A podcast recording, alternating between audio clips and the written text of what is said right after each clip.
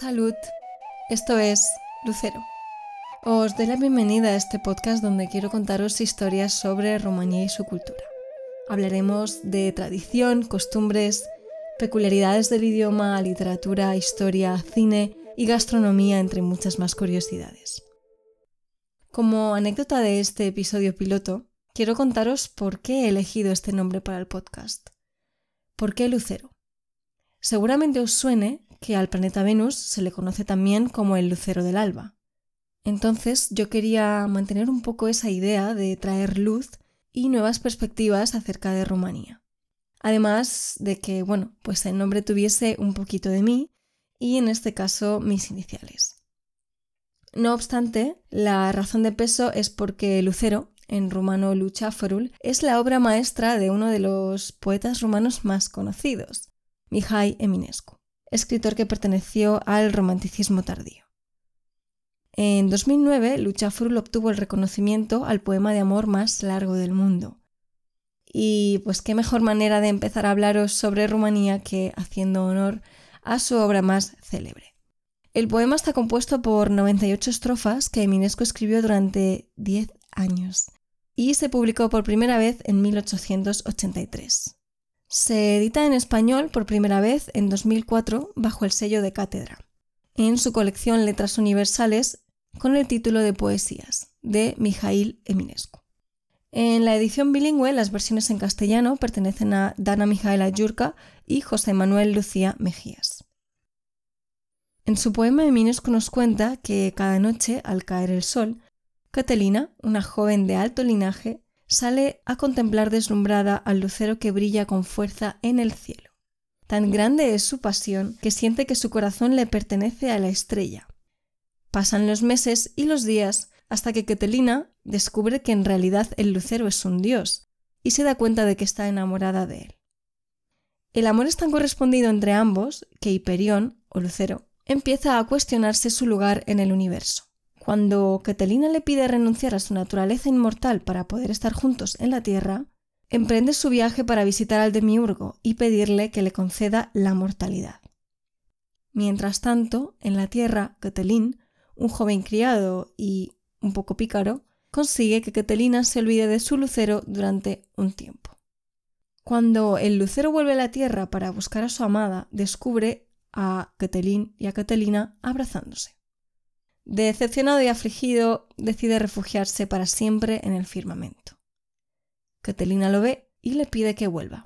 Pero el lucero ya ha tomado una decisión al comprender que su destino no está en la tierra, sino en el plano celestial, donde se siente, y cito, tan inmortal como indiferente. El poema es una metáfora de la figura del genio representada por el lucero y también una reflexión acerca de la dualidad de la condición humana. El lugar que ocupa el genio en el mundo se plantea como una alegoría romántica. La historia, los personajes y las relaciones encadenan toda una serie de símbolos. El poema nos descubre una reflexión sobre el destino del genio en el mundo, donde se le concibe como un ser solitario e infeliz en comparación con el hombre común. En la narración se contraponen por un lado el plano celestial y terrenal y por otro las dos caras del conocimiento, el genio versus el hombre común. La simetría se puede observar en las cuatro partes del poema. Los dos planos se cruzan en la primera y última parte, mientras que la segunda parte refleja solamente el plano terrenal es decir, el amor que se profesan Catelín y Catalina. Y, por último, la tercera parte queda relegada al plano celestial que relata el viaje de Hiperión o Lucero para ver al demiurgo. La idea principal y la certeza más evidente, en este caso, es que la relación genio-hombre es incompatible. El genio sabe que debe concienciarse de su condición y al mismo tiempo de la indiferencia que debe sentir hacia el resto del mundo. El hombre común es incapaz de ir más allá de sus límites y el genio muestra un desprecio profundo hacia esta incapacidad. He traducido la parte donde el lucero se dirige en los últimos versos distante y traicionado a Catelina. ¿Acaso te importaría a ti, figura de barro, si fuese yo o fuese otro? El poema de Eminescu es la única obra de la literatura universal donde la condición de genio del ser humano se representa con un cuerpo celeste.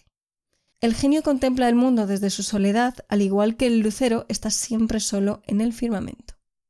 Sin embargo, en este caso, la alusión al lucero del poema va más allá del concepto bíblico e incluso del significado que se le atribuye en la mitología grecorromana, ya que el escritor conocía muy bien estos conceptos. Todo apunta a que el nombre hace referencia a la etimología latina de lucero y de su variante Lucifer, cuyo significado es portador de luz. En la cultura popular romana, que en este ejemplo el origen se remonta a la época de los dacios, el lucero también representa la estrella Vega de la constelación de Lira. Se le conoce popularmente como el gran lucero de medianoche o el lucero hermoso, traducido Luchaforul Chel Frumos.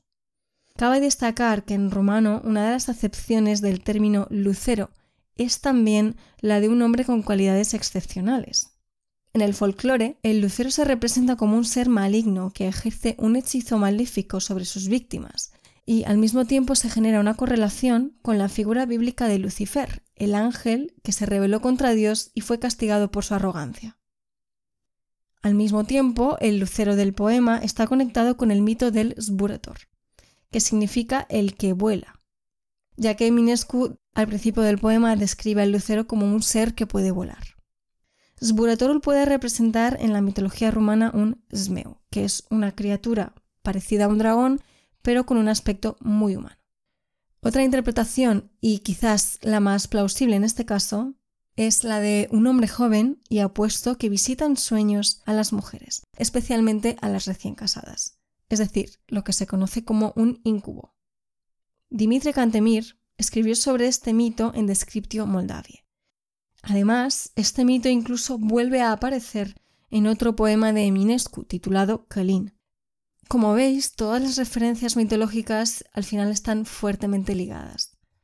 Por otro lado, tenemos la dicotomía Lucero y Perión, que está presente en el poema y desde luego no es casualidad. Cuando el demiurgo se dirige al lucero como Hiperión, lo único que hace es recordarle su condición divina, para disuadirlo de sus deseos y sentimientos mundanos. Por eso se ve claramente que Eminescu se basó en la creencia popular para concebir al héroe de su poema. Como no podía ser de otra manera, porque al fin y al cabo en la cultura de un país existe una permeabilidad entre todos sus niveles, se cree que el protagonista del poema de Eminescu podría ser incluso el hijo de Dios. Otros de los nombres con los que se conoce a este joven en los cuentos tradicionales es Fot Frumos, literalmente príncipe apuesto o hermoso, de ahí la relación con el cuerpo celeste que os he mencionado antes. No obstante, esto lo veremos con más detenimiento en los próximos episodios, porque el factor religioso y mitológico están muy entremezclados y presentes en la creencia popular romana. Por último, pero no menos importante, como en toda buena historia que se precie, se cree que el poema contiene claramente referencias de la vida personal de Eminescu. La historia más conocida es que Titu Maiorescu, el fundador de la sociedad literaria Junimia y uno de los padrinos literarios de Eminescu, contó que el autor plasmó todo su rencor en el poema, tras haber sido engañado por su amada, Verónica Mikle, con su mejor amigo y uno de los mayores dramaturgos que ha dado Rumanía, Ion Luca Caragiale. Por eso se cuenta que en la historia Eminescu se representa a sí mismo como el lucero, un genio solitario e incomprendido a Verónica Mikle como Ketelina y a Caragiale como Ketelin. Titu Maiorescu, en este caso gran confidente del autor, representaría al demiurgo. El crítico literario Servancho Culescu demostró que la infidelidad de Mikle con Caragiale ocurrió de verdad. No obstante, Dumitru Caracostia sostiene que la inspiración de Eminescu fue otra de sus amadas, Cleopatra Leca Poenaro. En una de las libretas del autor se descubrieron varias versiones del viaje de Hiperión, y en una de ellas, Eminescu se interrumpe a sí mismo con una diatriba para dirigirse a la, y cito, malvada y seductora Cleopatra. Caracostia alega que, aunque el lío amoroso de Caragiale con Micles sea verdad, es imposible que Eminescu la plasmara en el poema, porque para cuando ocurrió la aventura en 1882, las partes más relevantes del poema ya estaban escritas.